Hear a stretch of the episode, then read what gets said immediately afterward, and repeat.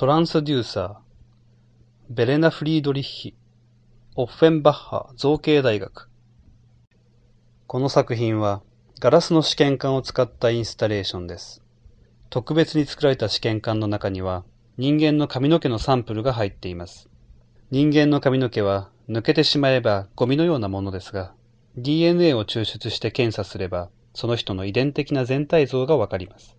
この作品は、それとは違った角度から人間を分析してみました。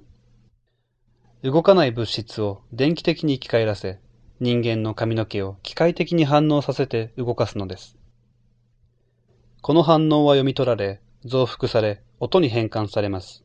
髪の毛の生物学的な構成が音となって聞こえるのです。いろいろな人から採取された髪の毛は、それぞれ違った音を出します。この作品は人間を検査、分析する科学技術について考えさせます。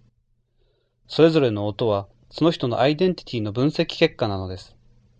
それは未来の技術についても考えさせ、生命と実験室の間に自由に振動しているのです。